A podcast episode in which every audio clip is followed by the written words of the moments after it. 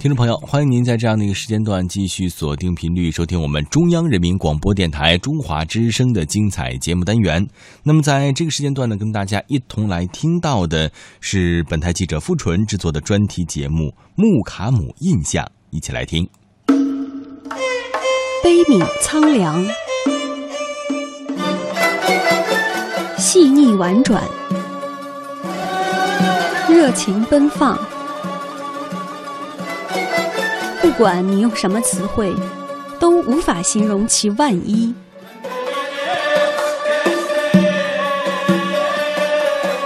它就是新疆的音乐名片——木卡姆。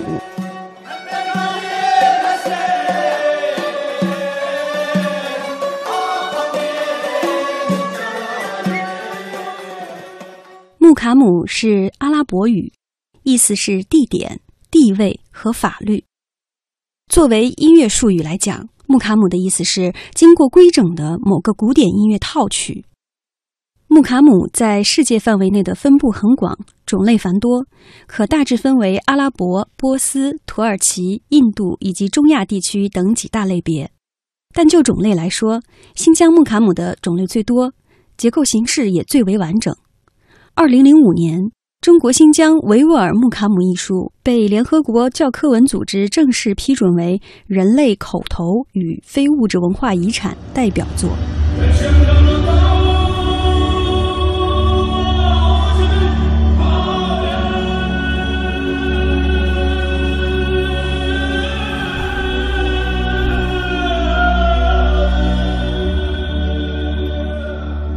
由新疆艺术剧院木卡姆艺术团和上海音乐学院共同打造的原创大型鹦鹉诗画《木卡姆印象》，以传统的新疆木卡姆艺术为灵魂，融入现代音乐剧场的概念，通过艺术科技的手段，用现代舞台的呈现方式，展现了新疆木卡姆艺术的传承、发展和创新。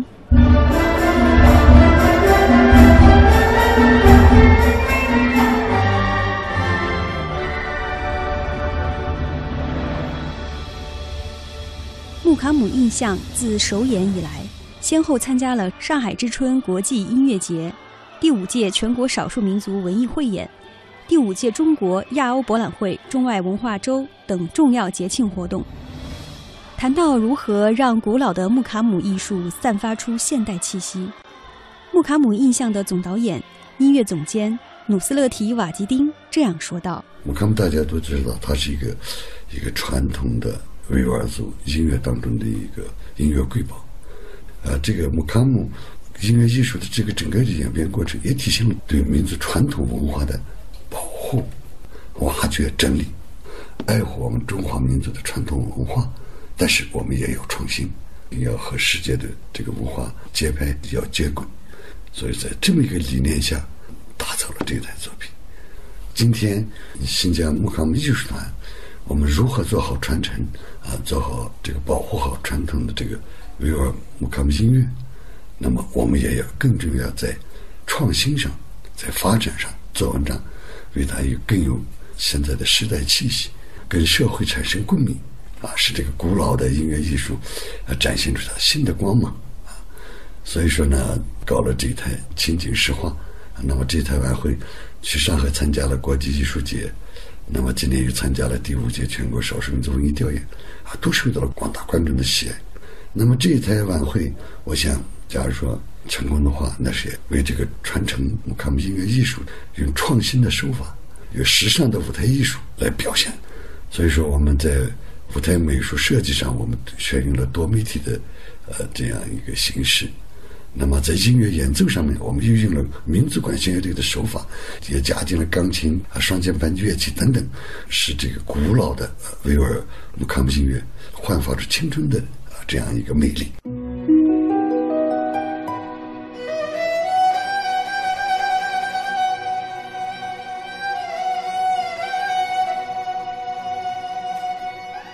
新疆维吾尔木卡姆艺术是一种集歌舞乐于一体的大型综合古典音乐艺术形式，是流传于新疆各维吾尔族聚居区的十二木卡姆和刀郎木卡姆、吐鲁番木卡姆、哈密木卡姆的总称。主要分布在南疆、北疆、东疆各维吾尔族聚居区，在乌鲁木齐等大中小城镇也广为流传。特别是十二木卡姆，它是维吾尔木卡姆的主要代表，广泛流传于新疆的南疆地区和北疆的伊犁地区。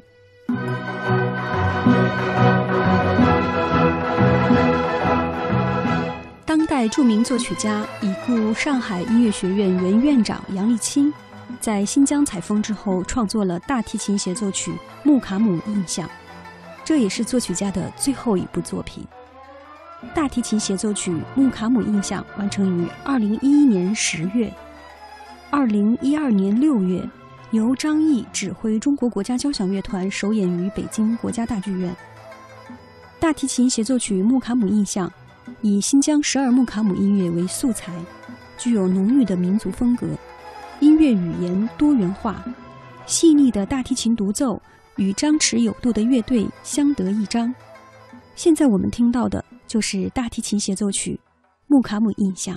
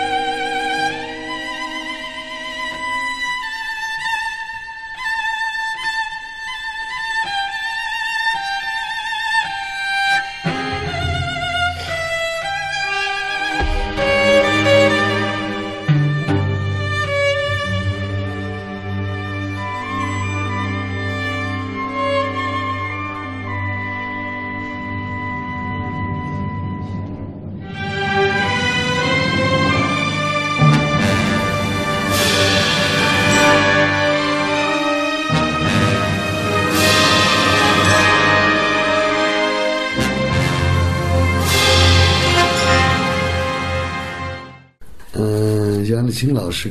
我们都很尊重他，也是我们的老师辈的老啊，一个咱们国家有名的音乐专家嘛，作曲专家。那么当时这是在嗯嗯两千一一年吧，当时我接到文化部给我的一个呃一个一个一个任务吧，就是说要打造一台木卡姆音乐的现代交响音乐会。那么这个时候。我们就想起了，呃，杨立清老师，他在中国那是很有名气的一个作曲家。后来我就跟杨先生谈，杨先生后来就很很重视这个事情，就到了新疆，我陪着杨先生去了南疆采风啊，然后呢，从回来以后，从南疆回到乌鲁木齐以后，他说：“哎呀，我深深的喜爱着木卡姆音乐，因为木卡姆音乐那么神秘啊，那么博大精深。”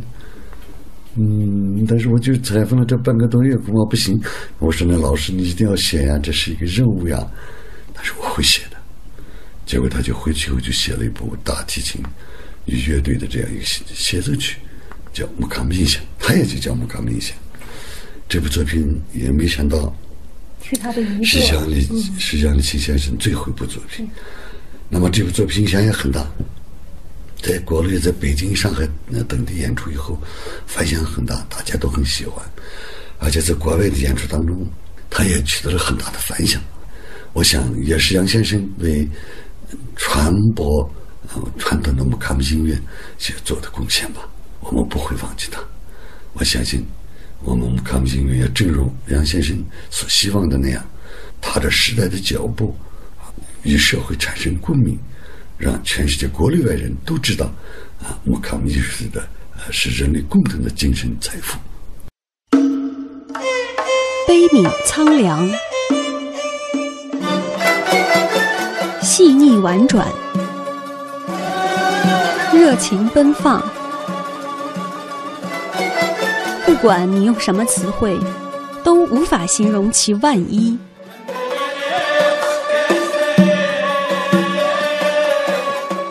就是新疆的音乐名片——木卡姆。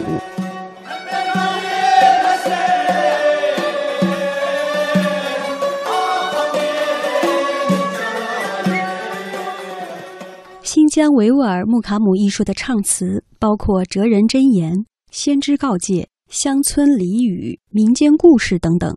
其中既有民间歌谣，又有文人诗作，是维吾尔族人心智的生动表现。说起木卡姆，努斯勒提瓦基丁如数家珍。那说到姆卡姆，其实它的文学性应该是它呃姆卡姆一个非常重要的一个特点。嗯那怎么样用音乐或者是用歌舞的形式去体现它的文学性？木卡姆的每一个十二个木卡姆，假如说讲托尔蒂亚红的十二木卡姆，那就是展示在十二个主音调式上的所展示的每一部作品，一共有十二套作品，那就叫十二木卡姆。它的结构规模是一样的，三大部分，每一个木卡姆都有三大部分。它的结构这样很完整、很庞大，所以我曾经就说过一句话，啊，我们木卡姆维吾尔木卡姆可以和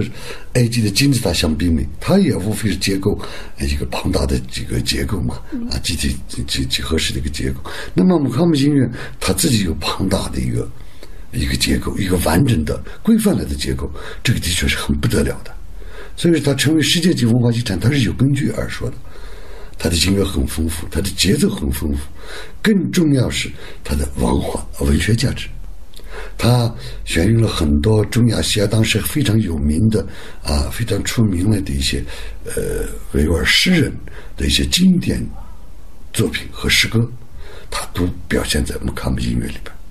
木卡姆呢，除了它音乐自己本身，它的文学价值它是不可估量的。那么更重要，随着艺术的发展。随着木卡姆音乐不断的延伸及演变，那么到今天，现在它的每一段音乐都又倾注了很多舞蹈艺术家们的心血，让木卡姆又插上了翅膀。除了音乐本身啊，歌曲音乐呃乐器演奏以外，还有啊非常动听的、非常好看的、非常有代表性的古典的维吾尔族舞蹈艺术。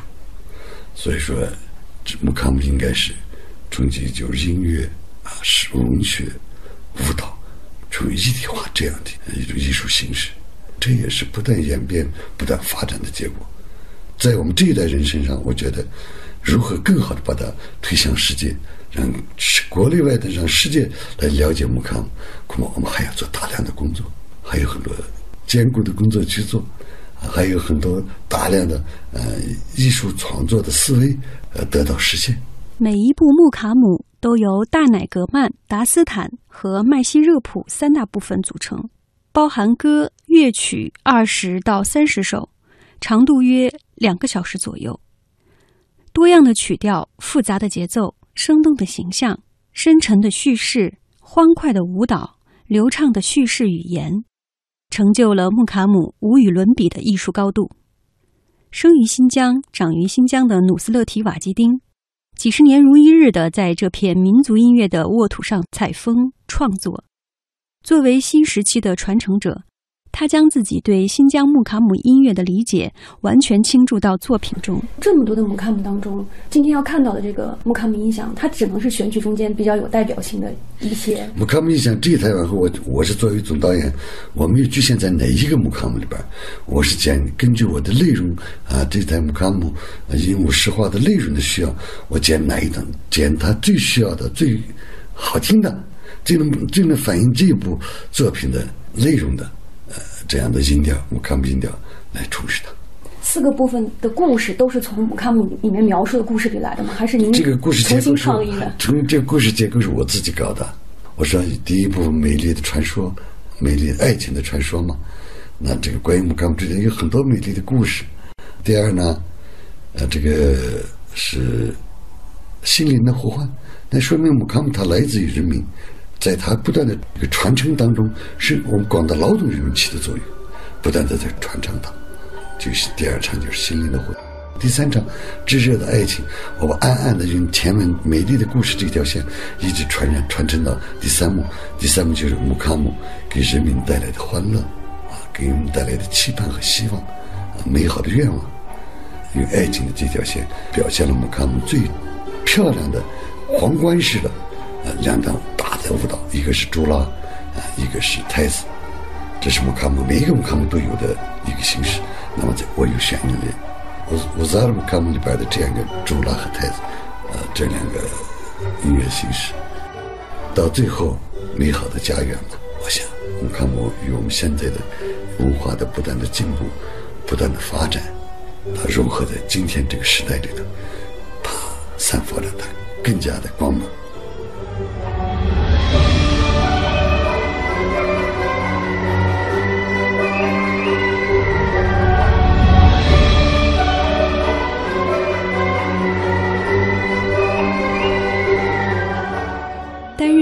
诗画木卡姆印象视觉总设计的是上海音乐学院数字媒体艺术学院的副教授戴小荣。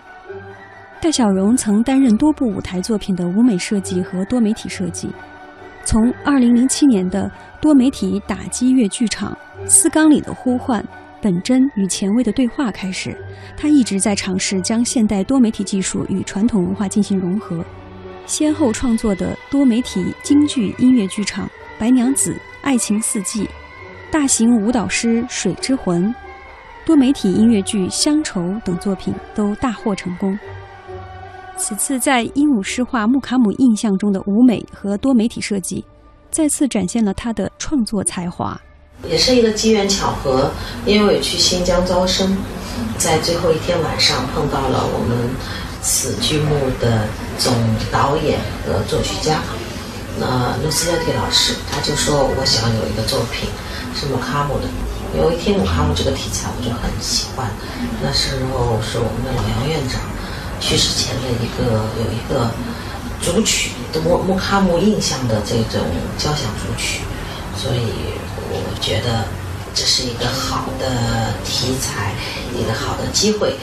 就跟他很有兴致的谈起了这个作品。那么谈的过程中呢，对传统古老的这个作品跟如何新现代的演绎，既不能失去传统的原汁原味的精髓，又要用当代人的审美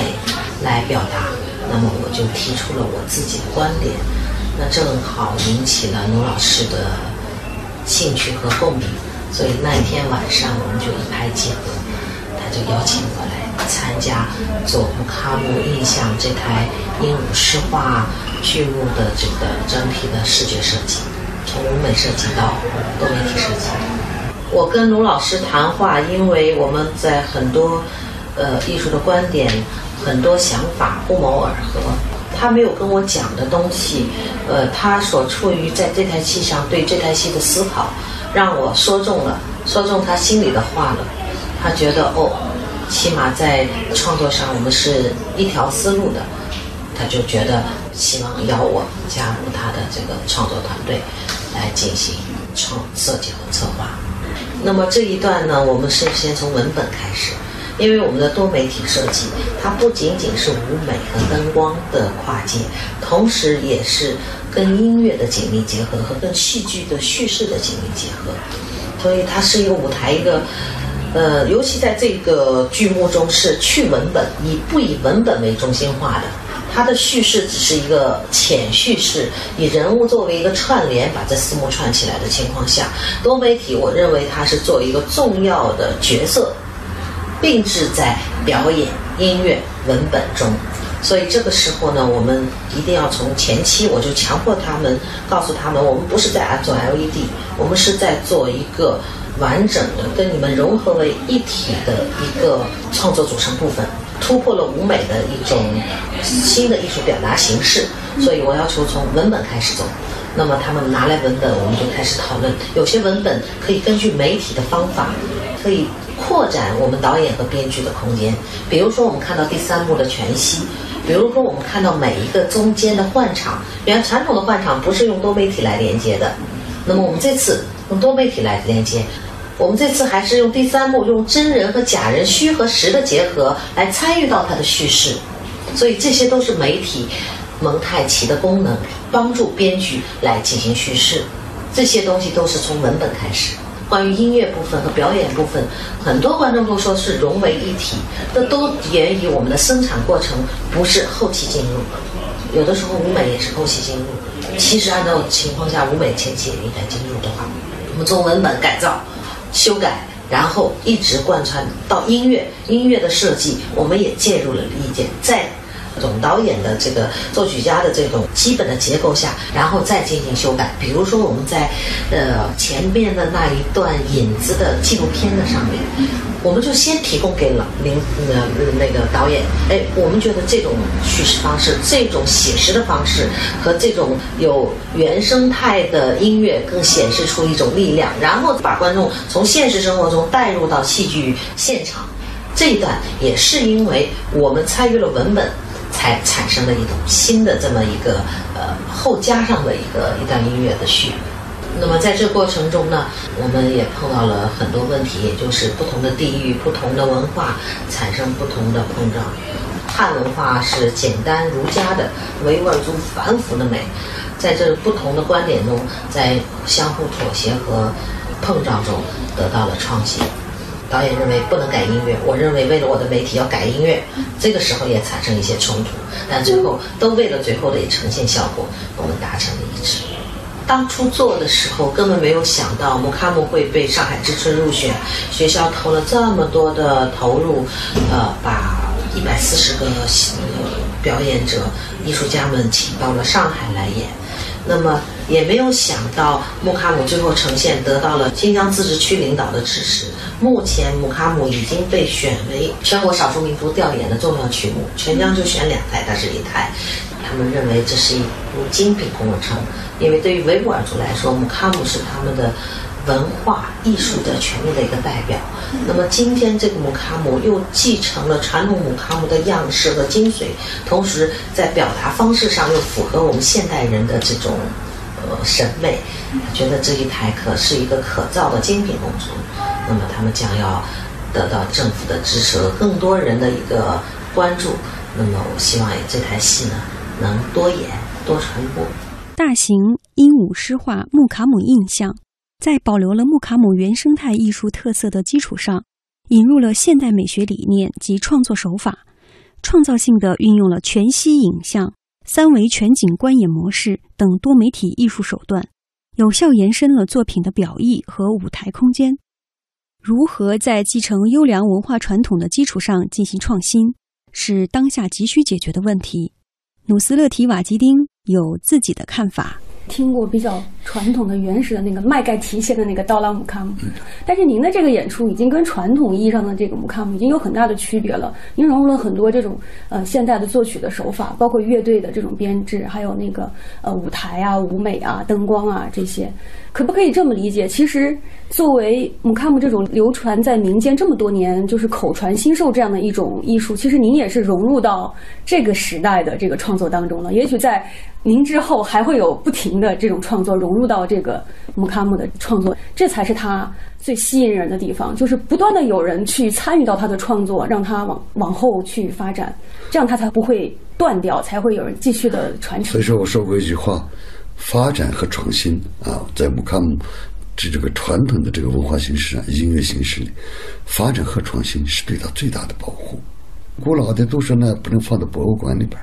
我们要焕发它的青春，焕发它木卡姆的魅力。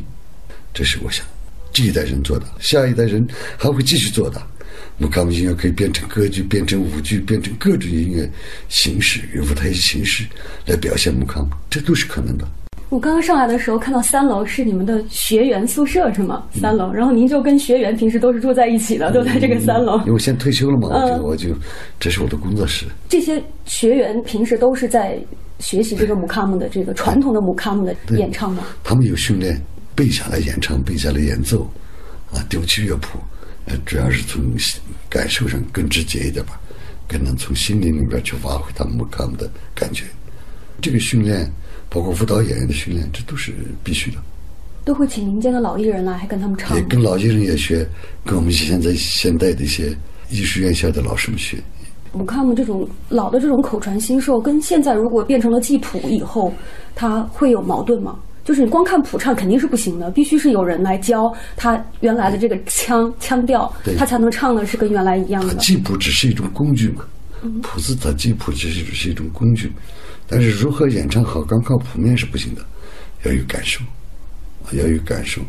要有要有学好学模仿它，传承好它的风格啊味道啊，没有你要丢弃这些，刚看着谱面，恐怕是不够的。不管用现代音乐表现也好，用传统形式表现也好，你总是音乐要打动人，要感动人。啊，你就是用现代的理解去理解理解这个传统音乐艺术，恐怕你也必须要有一个根底，要有一片土壤来比较来说现代音乐作品。要是你怎么比较，你怎么来说明你这是现代的？啊，你的思想基础来表现这个传统的木卡姆音乐艺术，恐怕根基不能忘掉。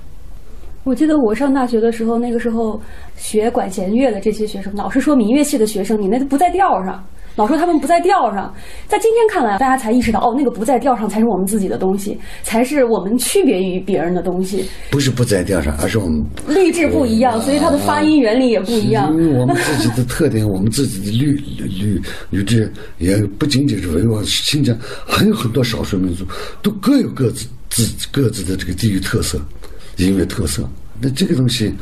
我想还是扎扎实实的去学吧。我感觉很深的，就像木卡姆里面刀郎里边的很多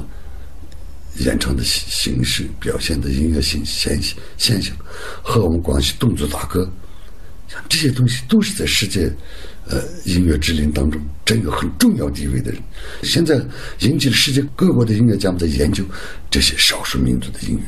是什么？是因为自身本身的音乐、民族音乐的魅力。我想，这个也是我们不断追求、不断探索、去努力的事情。悲悯苍凉，细腻婉转，热情奔放。不管你用什么词汇，都无法形容其万一。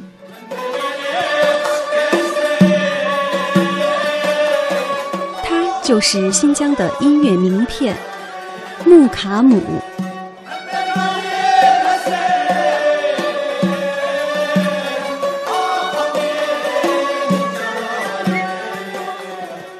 在努斯勒提瓦吉丁担任新疆艺术剧院木卡姆艺术团团长以来，先后整理排演了切比亚特木卡姆、乌夏克木卡姆、乌兹哈勒木卡姆等维吾尔十二木卡姆中的作品。现在我们要听到的就是交响组曲乌扎哈尔木卡姆的选段。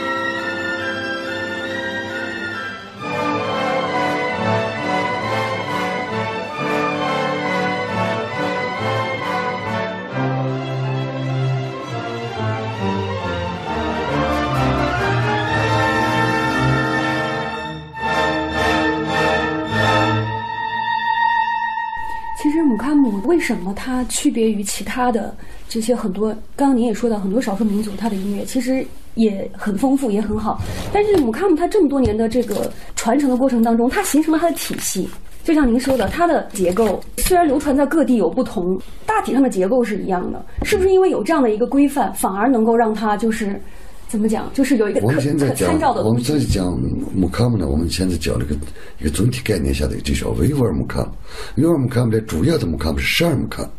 那为什么在这个十二木卡姆以外又讲到其他姆卡姆？就像我们哈密地区的阿克苏地区、刀郎地区、伊犁地区的这些地区，也产生了很多姆卡姆。当然，这些姆卡姆有一种说法，都是在十二木卡姆的分支上。在它的影响下，产生了各个地区各个风格的木卡姆，这还有待于我们继续再研究。但是，这是更产生了木卡姆在我们新疆“一带一路”当中，在西域的各族人民当中所产生的重要的地位。现在讲这个丝绸之路的文化，其实可不可以这么理解？其实姆卡姆它是怎么样发展到今天的这个形制，和它在这个过程当中经过了一个怎么样的一个演变和流传，都是可以沿着这个丝绸之路可以去慢慢发现的。可能还会有很多新的，就是现在我们研究还没有得出的一些结论，是吧？这说起来今天也说不完。那这个 姆卡姆的，首先肯定的，姆卡姆它是呃各种交融的最后的结晶，包括十二木卡姆在内。嗯，十二木卡姆的它受到的希腊文化的影响，呃佛佛教文化、印度文化的影响，中东文化的影响，也包括我们中原文化的影响，它是这么一种交融当中发展到今天的一种结晶，这是一种智慧的结晶，是人类共同的精神财富。所以这一点不可否认，它不是平白无故来，它是的确，它是走了这样一个过程，是个交融发展、不断引申的这样一个过程。穆卡姆艺术分布在中亚、西亚、南亚、北非十九个国家和地区，新疆处于这些国家和地区的最东端。得益于横贯欧亚的古代陆上交通大动脉——丝绸之路，维吾尔木卡姆作为东西方乐舞文化交流的结晶，记录和印证了不同人群乐舞文化之间相互传播交融的历史。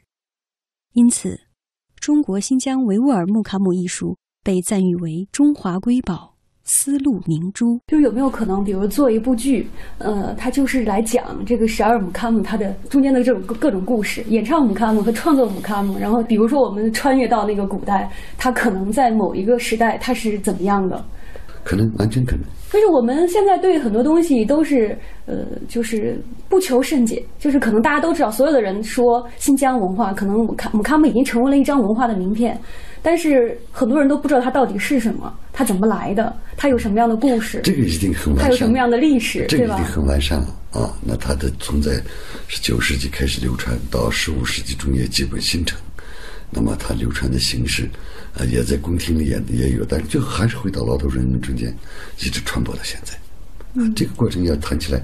嗯，那那时间一句两句说不清楚。所以有机会应该找您专门来讲一讲，以姆卡姆为题来讲一讲，然后给我们也找一点这个各地的姆卡姆的这种音乐素材，给大家扫扫盲。其实还是这个话题太专业了，做这个研究的人可能大多数能知道，可是对于就像您说的，把它要如果走出去，让更多的大众来知道这个事情，可能还还还需要一个过程。还需要我们不断的去通过各种形式来传播它。对对对。嗯